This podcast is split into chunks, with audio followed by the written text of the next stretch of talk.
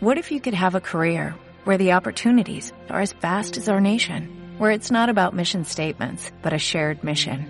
At U.S. Customs and Border Protection, we go beyond to protect more than borders, from ship to shore, air to ground, cities to local communities. CBP agents and officers are keeping people safe. Join U.S. Customs and Border Protection and go beyond for something far greater than yourself. Learn more at cbp.gov/careers. Bienvenido a Casa sobre la Roca, Iglesia Cristiana Integral. Queremos que conozcas a Jesús y que ese encuentro transforme tu vida por completo. Al concluir el 2019 con clave de re, en el 2020 te invitamos a 2020 Visión Integral. Hoy Dios tiene un mensaje especial para ti. Es tiempo de disponer tu corazón. Bienvenido. Bien, buenos días. Primer mensaje de este año, estoy feliz por ello también, esperando que hayas tenido un bien buen año de terminando, celebrando en familia y estamos comenzando este nuevo año y quiero que vayas a Habacuc en el capítulo 2, por favor, versículo del 1 al 3. Terminando el año, el pastor Darío en nuestra transmisión de la Cena de Amor hablaba cuál es eh, el tema que vamos a trabajar durante este 2021 y es visión en acción. Hoy quiero dar una charla introductoria al respecto, pero no sin antes quiero recordarte algo muy importante. De hoy en ocho tendremos nuestro servicio de peticiones y propósitos, que no es, un, es un servicio que nos gusta mucho. Vamos a hacer una sola transmisión todas las iglesias. Vamos a utilizar el canal de Casarroca Bogotá. Los servicios son 6 y 30, 8 y 30, 10 y 30 y 12 y 30. Eh, toma nota y durante esta semana está reflexionando sobre las peticiones personales, que lo que eh, estás pidiéndole al Señor no solo para ti, sino para los tuyos, personas que no conozcan a Cristo, que estás orando porque conozcan a Cristo. Y de hoy en 15 estará el pastor José Ordóñez en el canal de Casarroca, Sabana Norte. Bien, Habacuc capítulo 2, versículo 1 al 3. Habacuc viene haciéndole unas preguntas quejándose con el Señor. Dentro de estos cuestionamientos está por qué a la gente buena le va mal, por qué a la gente mala las cosas sí le funcionan, por qué ora y Dios no le responde. Y aquí viene, en este capítulo 2, la actitud de Habacuc cuando él ora, pero también hay algo tremendo y es la respuesta del Señor. vamos a leerlo, eh, va a ser importante que tomes nota, vas a sacar mayor crecimiento y enriquecimiento. Bien, dice, me mantendré alerta me apostaré en los terraplenes. Estaré pendiente de lo que me diga, de su respuesta a mi reclamo. Y el Señor me respondió, escribe la visión y haz que resalte claramente en las tablillas para que pueda leerse de corrido. Pues la visión se realizará en el tiempo señalado, marcha hacia su cumplimiento y no dejará de cumplirse. Aunque parezca tardar, espérala, porque sin falta vendrá. Padre, gracias. Gracias por el día de hoy, gracias por tu palabra. Te pedimos que en el nombre de Jesucristo tú nos hables y de una manera especial yo te pido sobre cada familia, sobre cada persona, que Señor, tu mensaje sea muy claro. Gracias te damos, Dios, por este año que viene. A ti lo encomendamos confiando en ti, en el nombre de Cristo Jesús. Amén y amén. Bien. Le decía que este año parte vamos a estar trabajando la visión en acción y antes de hacer un poquitico de mención sobre el texto de Habacuc, es importante entender qué es la visión. la, visión responde a las preguntas, ¿qué quiero ser en el futuro? ¿A dónde quiero llegar? Claro, esto, digamos, eh, aplica en el mundo empresarial, pero cuando lo tomamos con Dios, la pregunta es, ¿qué es lo que Dios quiere para mí a futuro? ¿Qué es lo que el Señor tiene para mí? Cuando yo tengo una visión clara, esto determina mis objetivos. Cuando los objetivos son claros, pues las estrategias son claras, la administración del tiempo es clara, pero cuando la visión no es clara, ni los objetivos, ni las estrategias, ni la administración del tiempo será clara. Una visión es, futurista, es ambiciosa, pero es realista. E, es una meta para el futuro. Y mira que el texto de Habacuc dice cosas muy importantes, temas como estos. ¿eh? Y recuerda que Habacuc viene quejándose, ¿no? Y, le pregunta al Señor y le dice, ¿por qué eh, no me respondes? Pero es la actitud nuestra. Habacuc dice, yo me voy a mantener alerta, voy a estar tendido sobre los terraplenes. Y la imagen, dice, me apostaré en los terraplenes. Para mí la imagen es cuando hay un cazador, cuando tal vez uno está en batalla y, tiene su fusil, entonces uno se acuesta y es para, no solo para no ser visible al enemigo, sino para estar totalmente enfocado. Y mira que lo que Habacuc está diciendo, nuestra actitud debe ser, me voy a mantener alerta, voy a estar pendiente a lo que él me diga de su respuesta a mi reclamo. Y aquí lo que Habacuc está diciendo es que nosotros tenemos que estar totalmente enfocados mentalmente, visualmente, espiritualmente, con el oído cuando Dios diga lo que le estamos preguntando, cuando llegue la respuesta, cuando llegue su visión. Pero mira que el Señor también responde y es tremenda la respuesta del Señor. Y aquí el Señor dice, escribe la visión. A ah, cuando Dios te habla, Dios lo que viene diciendo es, toma nota. Por eso les he enfatizado y quiero volver a motivarlos a, a tener un diario con Dios, no solo un tiempo diario con Dios, sino un sitio eh, donde vas, donde con tu tableta, celular, con un cuaderno, con una agenda, escribe lo que el, Señor te viene diciendo. ¿Por qué? Porque se nos olvida. Aquí el Señor dice, escribe. Haz que resalte claramente en las tablillas. O sea, me está diciendo algo, me está diciendo, lo que te digo es importante. Puedes escribir muchas cosas. Tus peticiones, palabras que te ha enviado alguien. eso es bonito, gloria a Dios. Pero cuando Dios te dice algo, dice, resáltalo. Pero que se pueda leer de corrido. ¿Sabes qué es esto? Que nunca lo olvides, que lo interiorices. A base de repetición hay grabación. Y Dios lo que me está diciendo es, escríbelo, resáltalo, que lo puedas leer de corrido. Y mira lo que dice, dice, pues la visión se realizará en el tiempo señalado. Entonces me está diciendo, ten paciencia, hay un tiempo perfecto en el cual Dios va a cumplir sus promesas, amén, en el cual la visión, los sueños se van a cumplir, amén. Dice, marcha hacia ese cumplimiento. ¿Qué es lo que marcha hacia el cumplimiento? La visión. Pero tú y yo que tenemos que movernos también en esa dirección. No dejará de cumplirse, aunque parezca tardar, espérala, porque sin falta vendrá. Y lo que el Señor me viene diciendo es, ten mucha paciencia, espera, camina en esa dirección, Él es fiel, Él va a cumplir lo que tiene destinado para ti y para mí. Amén. Bien, y, quiero, ah, como estamos comenzando año y es muy normal uno hacer peticiones, propósitos, nuevos proyectos, bien, quiero colocarte un reto. Un reto en estos días. El, de hoy en 8, recuerda, servicio de peticiones y propósitos. De hoy en 15 estará el pastor José Ordóñez. 16 de enero tenemos ayuno, donde cada ayuno, el ayuno va a ser manejado por cada iglesia en esta oportunidad. Pero me gustaría invitarte que tuvieras un tiempo con Dios, de oración, de ayuno, un tiempo donde te apartas para anotar lo que el Señor te está diciendo. Porque es lo que el Señor dice. Mira Proverbios, Proverbios 29, 18, y, es invitarte a que qué es lo que el Señor tiene para ti, para tu familia, tu noviazgo, tu empresa si la tienes, eh, tu trabajo, eh, la iglesia, lo que el Señor espera de ti en la iglesia.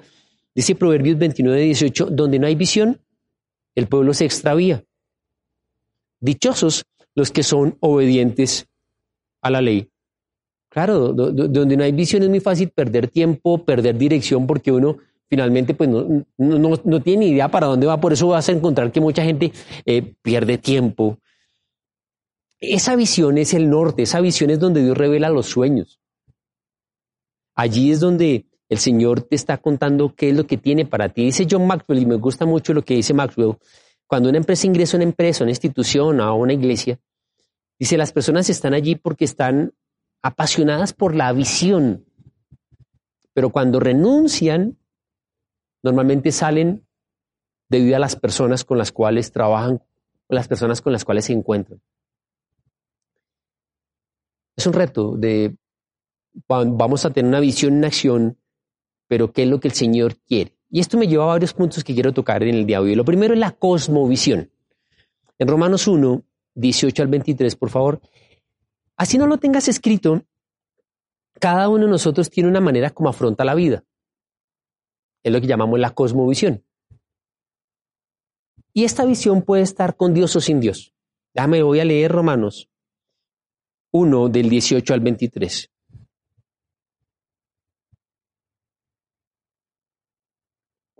Ciertamente la ira de Dios viene revelándose desde el cielo contra toda impiedad e injusticia de los seres humanos, que con su maldad obstruyen la verdad. Me explico. Lo que se puede conocer acerca de Dios es evidente para ellos, pues Él mismo se lo ha revelado.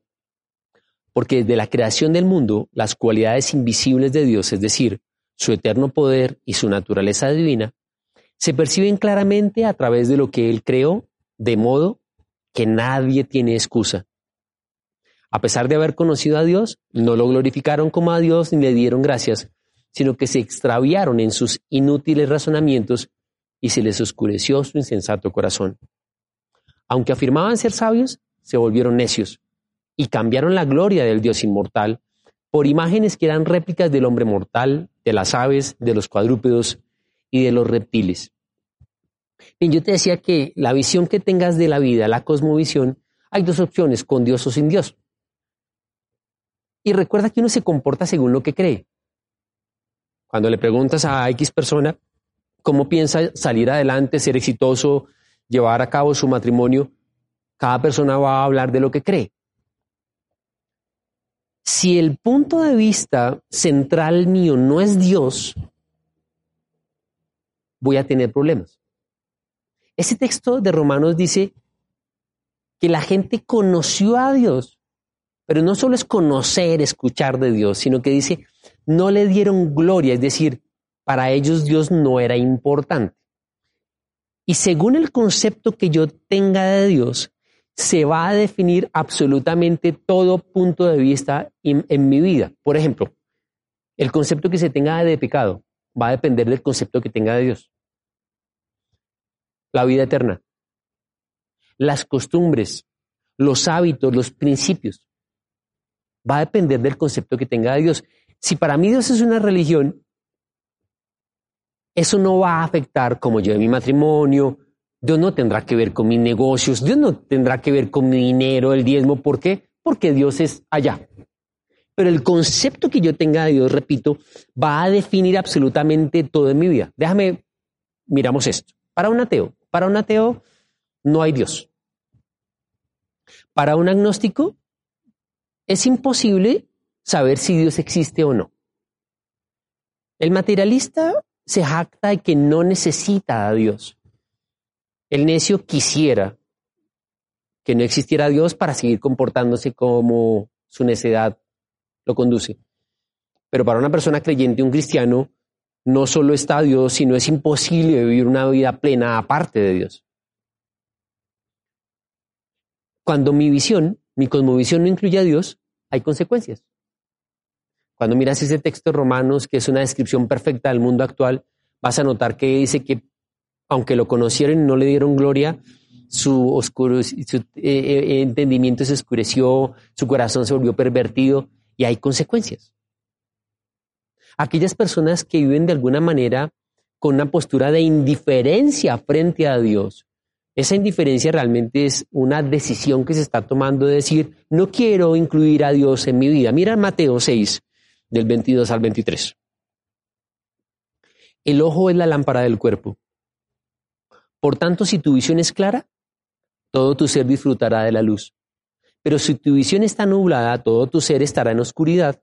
Y si la luz que hay en ti esa oscuridad, qué densa será esa oscuridad. Y mira que vamos a ver entonces qué es lo que pasa. Lo que vamos a encontrar es que si mi punto de vista, si mi visión no incluye a Dios, dice el Señor, todo tu ser va a estar en oscuridad. Yo en este primer punto quiero llevarte a una reflexión. No solo es si has escuchado de Dios, si conoces de Dios. La reflexión es, tú glorificas a Dios, es decir, es lo más importante. La reflexión es la manera como ves la vida depende de Dios. Segundo punto, la revelación. En Hechos capítulo 26, verso 19, encontramos como Pablo, así como lo tuvo que hacer en muchas oportunidades, tiene que hablar de su fe, su conversión, y está hablando con el rey Agripa. Está contando de qué ocurre cuando él iba camino a Damasco persiguiendo cristianos y allí el Señor se le aparece, le dice qué está haciendo, estás perdiendo tiempo, Pablo, andas equivocado. Y nota lo que dice, así que rey Agripa, no fui desobediente a esa, a esa visión celestial. Bien, de, de hecho es un mensaje muy importante y es que cuando el Señor te muestre qué es lo que quiere para ti, para tu familia, absolutamente en todo, pues tengo que ser fiel a esa visión. Por eso lo hemos llamado visión en acción. Pero a donde voy es esto. La visión llega por revelación. Si para mí lo más importante es la visión de Dios, lo que Dios tenga para mí, esta solo puede llegar por revelación. Ahora bien, si a mí no me interesa el punto de vista de Dios, pues yo tendré mi visión, es decir, mis planes, o como mucha gente simplemente se va a mover en el día a día mirando a ver qué se le aparece en su rutina.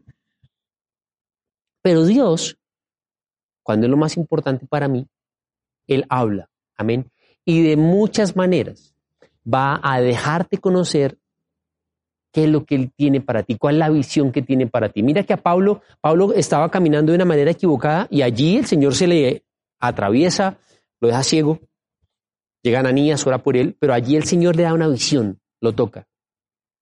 Normalmente vamos a encontrar que esa revelación es producto de una intimidad con Dios. Tiempo de oración, tiempo de lectura de la Biblia, tiempo de ayuno. Y es a lo que te quiero invitar. El Señor no es místico, esto no es misticismo, esto no es que yo me imagine, es que Dios te revele. Y al respecto tienes que tener mucho cuidado con las falsas revelaciones y los falsos profetas. En Jeremías capítulo 14, verso 14, por favor. Dice, el Señor me contestó, mentira lo que están profetizando en mi nombre sus profetas. Yo no los he enviado ni les he dado ninguna orden y ni siquiera les he hablado. Lo que les están profetizando son visiones engañosas, adivinaciones vanas y delirios de su propia imaginación. Y tienes que tener mucho cuidado, mucho cuidado con cuáles son esas, abro comillas, visiones que llegan, porque mira, eh, falsos profetas uno encuentra por todos lados. Personas que profetizaron una cosa y otra cosa y nunca se cumplió. Eh, y, y el eje central de la verdadera profecía es que la profecía se cumpla, no solo que se cumpla.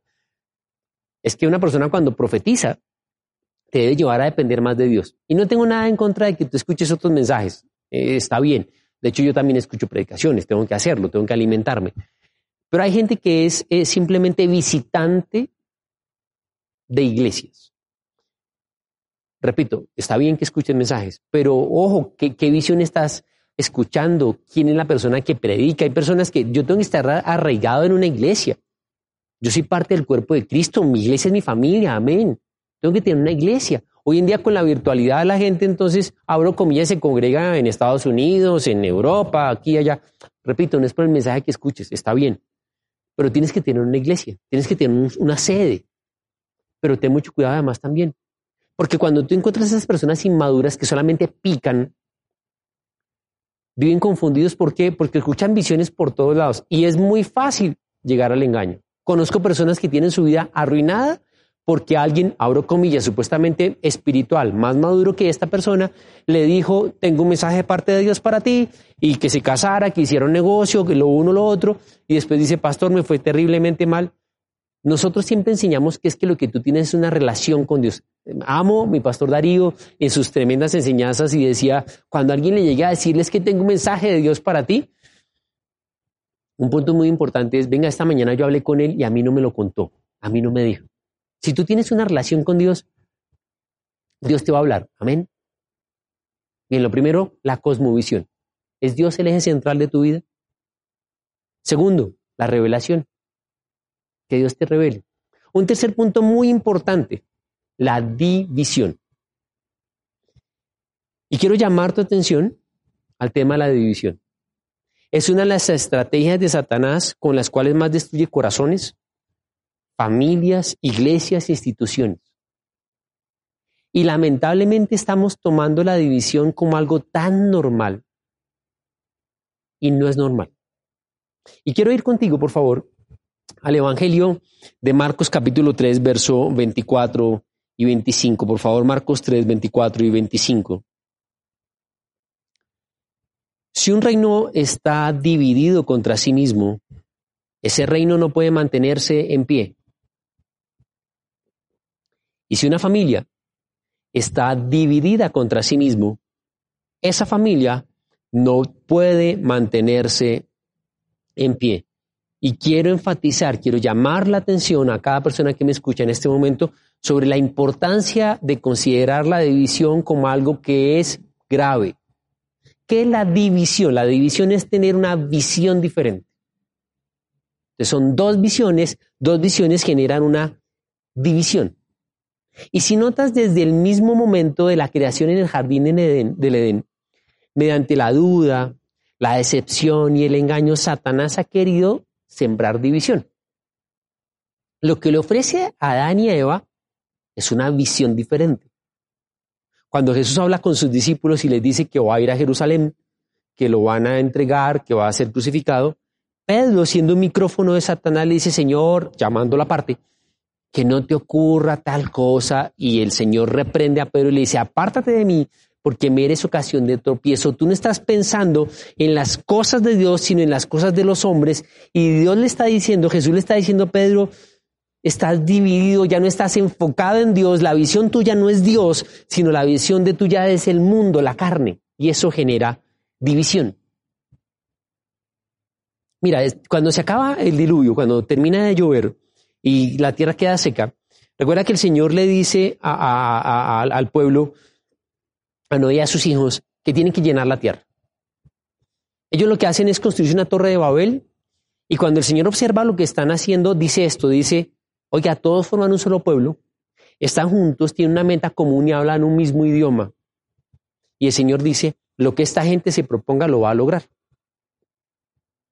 De hecho, la unidad de estar unidos tiene varios principios fundamentales. Uno, estar juntos, tener una meta común y hablar un lenguaje común. Estar juntos con una misma meta y un mismo lenguaje. Cuando alguno de estos tres puntos falla, hay división. Particularmente lo que hace el Señor es confundir el lenguaje. Pero si falla que no estemos juntos, o que no tengamos la misma meta, o que no hablemos el mismo idioma, hay división. Y Satanás es especialista en traer división. Familias enteras, sí, puede ser la tuya. Que no se hablan, que no comparten años y meses donde hay división. Hay división entre padres e hijos, hay división entre las empresas, hay división en, en medio de las iglesias. Y no podemos permitir que Satanás, Jesús lo dijo, una familia dividida cae. No podemos permitir que Satanás siembre división. La visión de la iglesia es muy puntual, muy particular. Nosotros somos una iglesia integral. Tenemos muy clara la visión de la iglesia.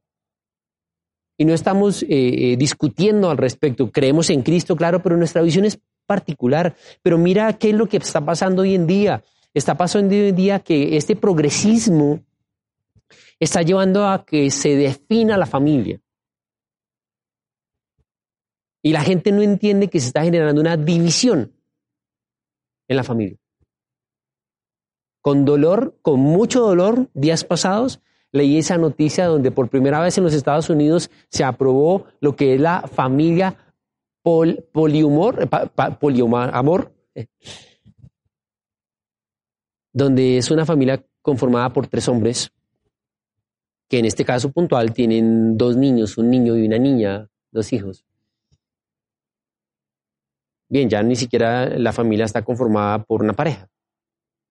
Ya estamos aprobando tríos y así irá siguiendo. Y yo sé que es un punto que nos gusta mucho hoy en día. pero la verdad la tiene el Señor. La familia la define Dios. No la, familia, la familia no la definen los gobiernos. Y se está generando división. Y cuando hay división, hay destrucción. Y una de las estrategias de Satanás hoy en día, con todos estos movimientos, es dividir a la gente. Hijos en contra de padres. Es que si tú no piensas igual que yo en aspectos tales como política, deporte o cualquier otro punto, simplemente división. Hay un extremo donde hay una ruptura que está acabando la sociedad. Pero venía pensando en algo sobre la división también. Y es con relación a la preocupación. ¿Y sabes por qué?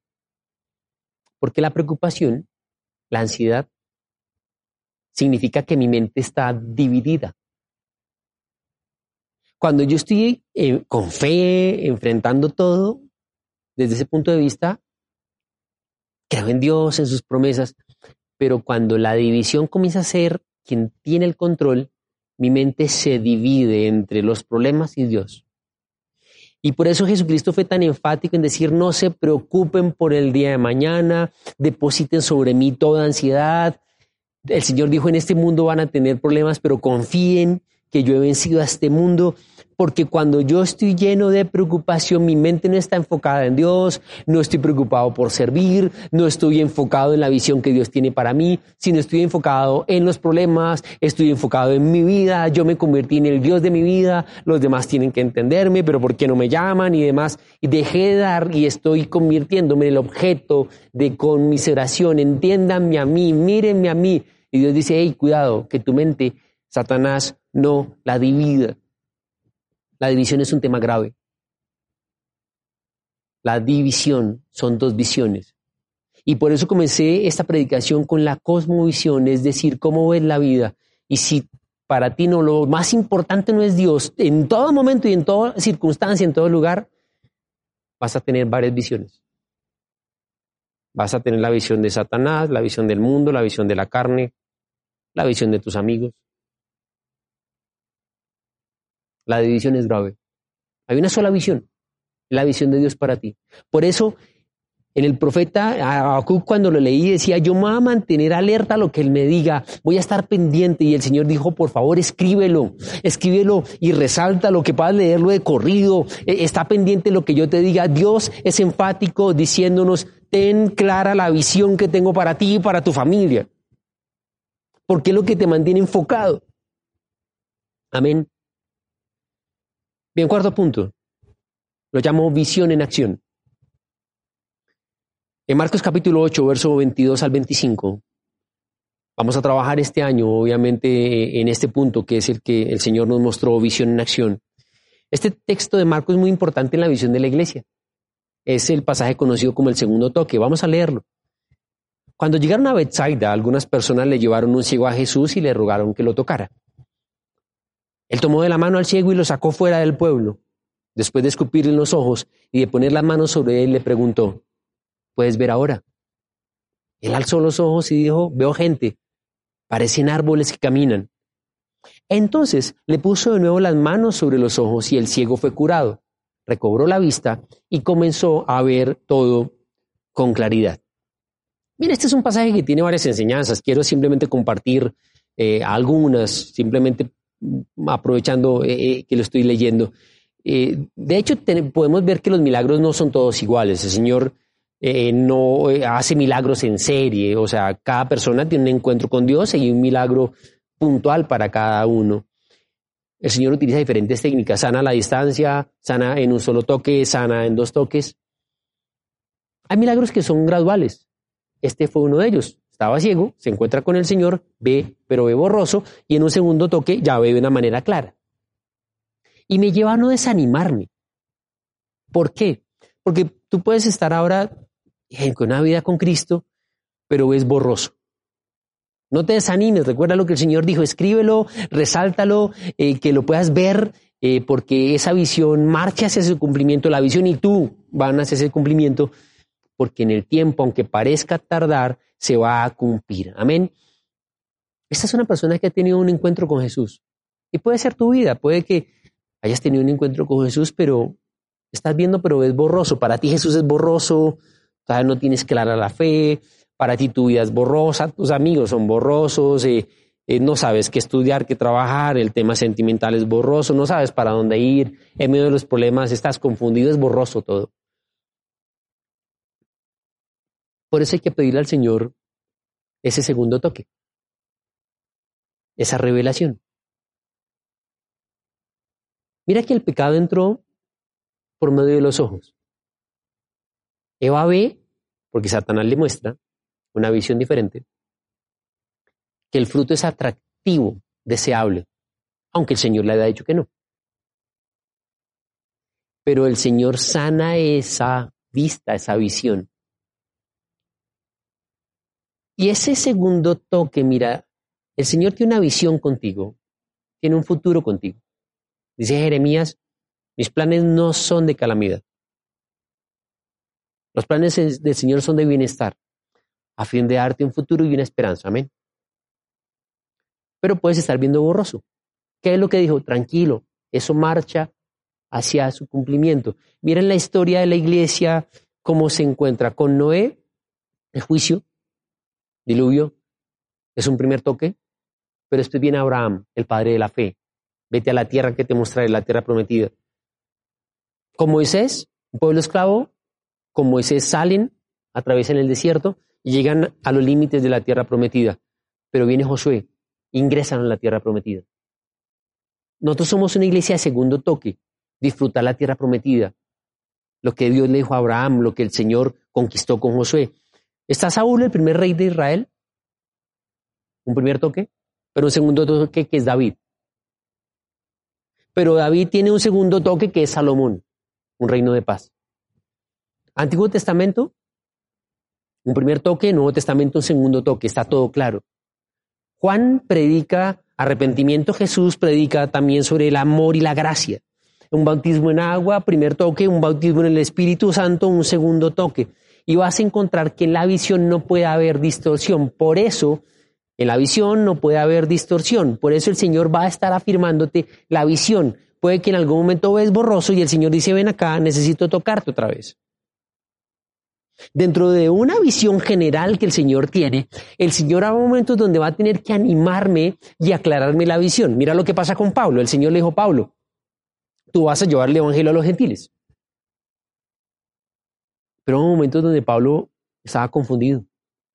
Estos días pasados leía un texto en Hechos de los Apóstoles donde el Señor le dice que a Pablo se le apareció una visión y le dijo, Pablo, no te desanimes, sigue predicando porque en esta ciudad todavía tengo mucha gente. En una visión el Señor le recordó la visión. Y de pronto hay como esos empujonazos del Señor, esos ánimos del Señor, esos donde me dicen, no te desanimes. Yo sé que hay problemas, no te desanimes, sigue. Es ese segundo toque.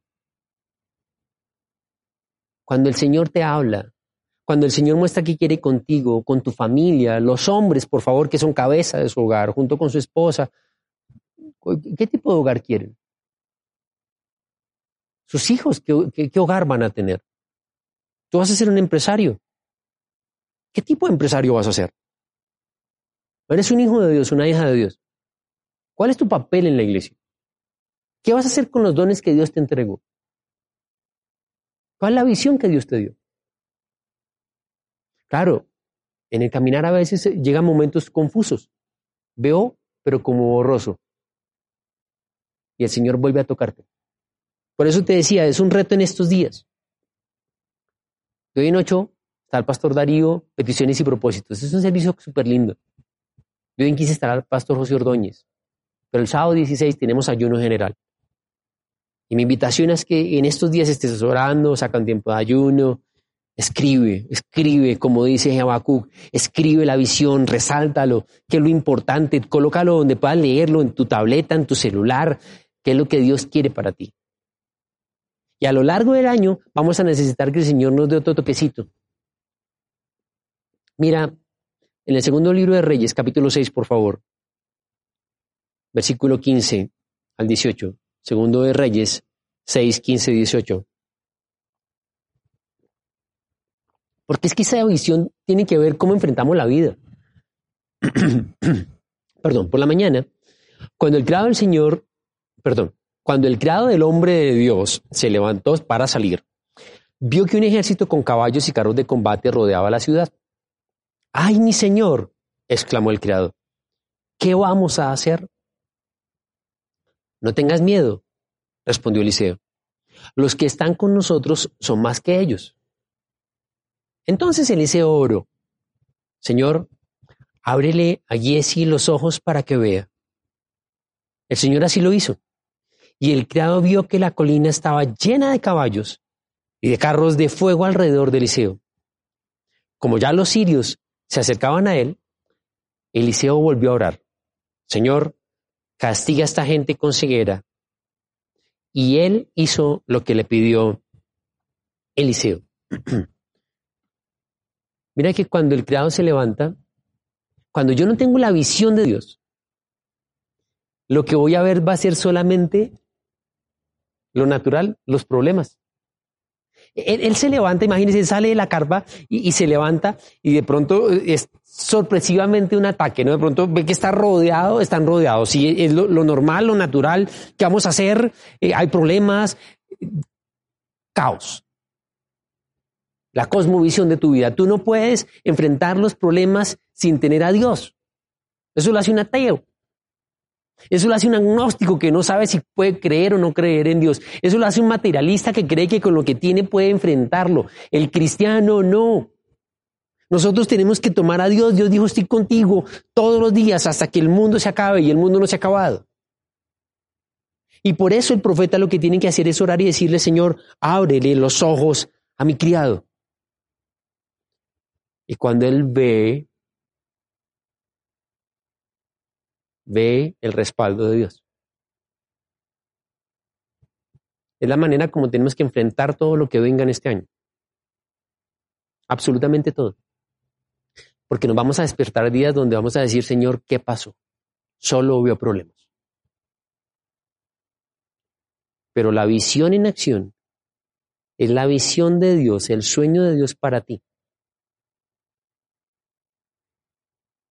La cosmovisión tuya, la manera como ves la vida, no puede estar dividida de Dios, porque eso quiere hacer Satanás. No puede ser una visión distorsionada, porque eso quiere hacer Satanás los problemas, porque va a llenarte de preocupaciones. Mi visión en acción es que yo tengo claro quién es Dios, tengo claro lo que Dios tiene para mí. Y es la manera que enfrento mi vida. Absolutamente todo lo que va a ocurrir en este año. Es la visión en acción. Una visión en acción sin división. Es el título que le puse a la predicación. Y quiero terminar leyendo Mateo capítulo 7, verso 24 al 27, que es el texto marco de nuestra iglesia. Porque cuando yo entiendo esto, entiendo que la guerra es espiritual, entiendo que nuestras almas son fuertes en Dios, entiendo, el Señor me dijo, la lucha no es contra el ser humano, la lucha es espiritual. Mateo 7, 24 al 27 dice, por tanto, todo el que me oye estas palabras y las pone en práctica es como un hombre prudente que construyó su casa sobre la roca. Cayeron las lluvias, crecieron los ríos, soplaron los vientos y azotaron aquella casa. Con todo, la casa no se derrumbó porque estaba cimentada sobre la roca. Pero todo el que me oye estas palabras y no las pone en práctica es como un hombre insensato que construyó su casa sobre la arena. Cayeron las lluvias, crecieron los ríos, soplaron los vientos y azotaron aquella casa. Esta se derrumbó y grande fue su ruina. Cuando tú miras primero a Jesús, tenía su visión muy clara. De hecho, Jesús dice que Él vino a salvar al mundo, al pueblo, de sus pecados. Y Jesús sabía que para salvarnos del pecado tenía que ir a la cruz, derramar su sangre y al tercer día resucitar. Y Satanás intentó detenerlo. Le ofreció los reinos de este mundo, lo quiso llevar a que tentara al Padre, tírate, porque tú te tiras y Él mandará a los ángeles para que te protejan. Y el Señor no dejó que Satanás lo dividiera de la visión, que lo confundiera, que hubiera distorsión en su visión. Él tiene una visión clara. Pedro quiso de alguna manera decirle, Señor, no, no, eso es complicado, no lo haga. Jesús tenía la visión muy clara. Y en su visión clara era ir a la cruz, y derramar su sangre por ti y por mí. Pero Jesús dice que cuando tú y yo edificamos nuestra vida sobre Él, ¿y cómo edificamos nuestra vida sobre Él? Escuchando y practicando. Una persona de visión en acción sin división es una persona que edifica su casa sobre la roca. La respuesta a toda necesidad tuya está en la Biblia, está en la guía de Dios. Escucha y practica. Esa debe ser la visión muy clara. El Señor te dice cómo manejar los problemas de cualquier área, económicos, relacionales. El Señor tiene una respuesta para todo. Y ese es el llamado para este año. Ten una visión muy clara. Ten un tiempo con Dios que el Señor te revele. De hoy en ocho, repito, va a ser un servicio súper lindo. Estamos todos unidos en la transmisión global. 6 y 30, 8 y 30, 10 y 30 y 12 y 30. De hoy en 15 el pastor José Ordóñez. Y el sábado 16 nuestro ayuno general. Pero tómate un tiempo aparte para escribir, orar, como dijo el Señor cuando le responde a Bakú. Escribe la visión. Resáltala que la puedas leer de corrido. Y aunque parezca demorarse, ten paciencia porque eso marcha hacia su cumplimiento. La visión marcha, tú marchas, una visión en acción. Es una nueva vida con Cristo. Es un nuevo año con Cristo. Recuerda que Él es el que corona el año con sus bondades. Y cuando estemos terminando este año 2021, ¿con qué vendrá? No lo sé. Hay cosas que no sé, pero hay cosas que sí sé y me apoyo en lo que sé. Me apoyo en Dios. Mi visión de vida está enfocada en Dios. Y la tuya tiene que estar enfocada en Dios. Vamos ahora. Señor, gracias.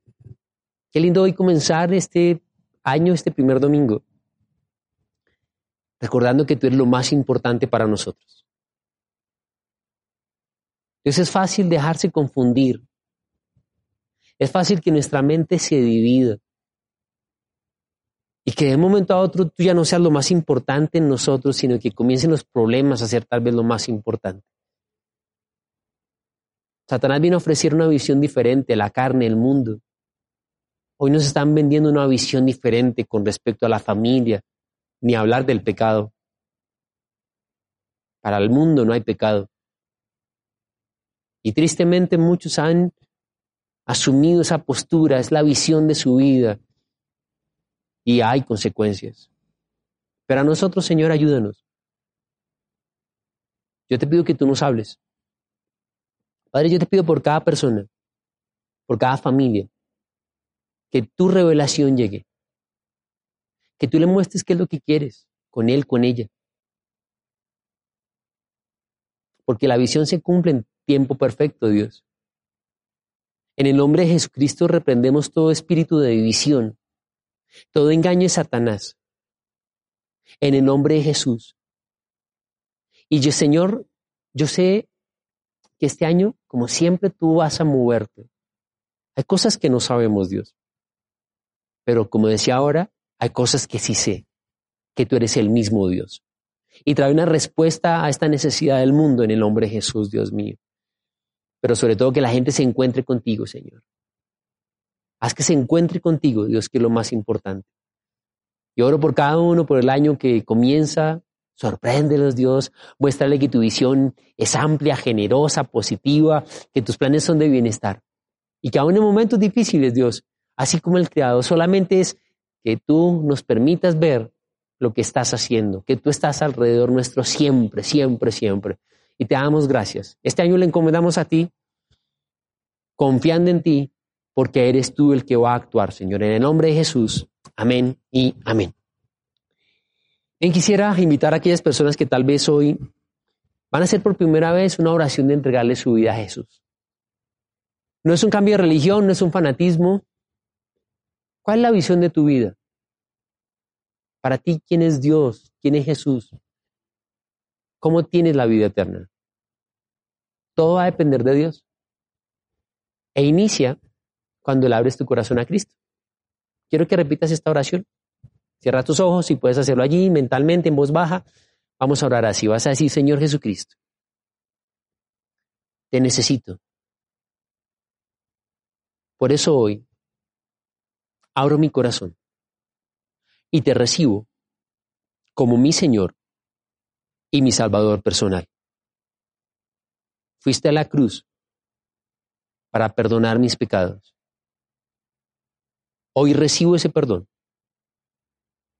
Y a partir de este momento, soy un hijo tuyo. Muéstrame lo que tienes y quieres para mí. Descanso en ti. Sé que estás conmigo en todo momento. En el nombre de Jesús.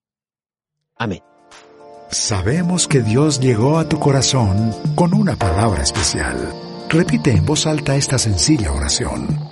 Amado Jesús, te doy gracias. Reconozco que soy pecador, pero también reconozco que tú, Jesús, eres Dios, que te hiciste hombre, moriste y resucitaste. Te abro la puerta de mi corazón. Haz de mí la persona que tú quieres que yo sea te recibo ahora mismo como mi Señor y mi Salvador. En Cristo Jesús. Amén. Si acabas de hacer esta oración, la palabra de Dios dice que naciste de nuevo, que eres una nueva persona. Te invitamos a dar el siguiente paso en tu proceso. Somos una iglesia de amor y queremos acompañarte y ayudarte en esta nueva vida. Ingresa a www.casarroca.org Conéctate, crece, sirve. Seguimos en contacto.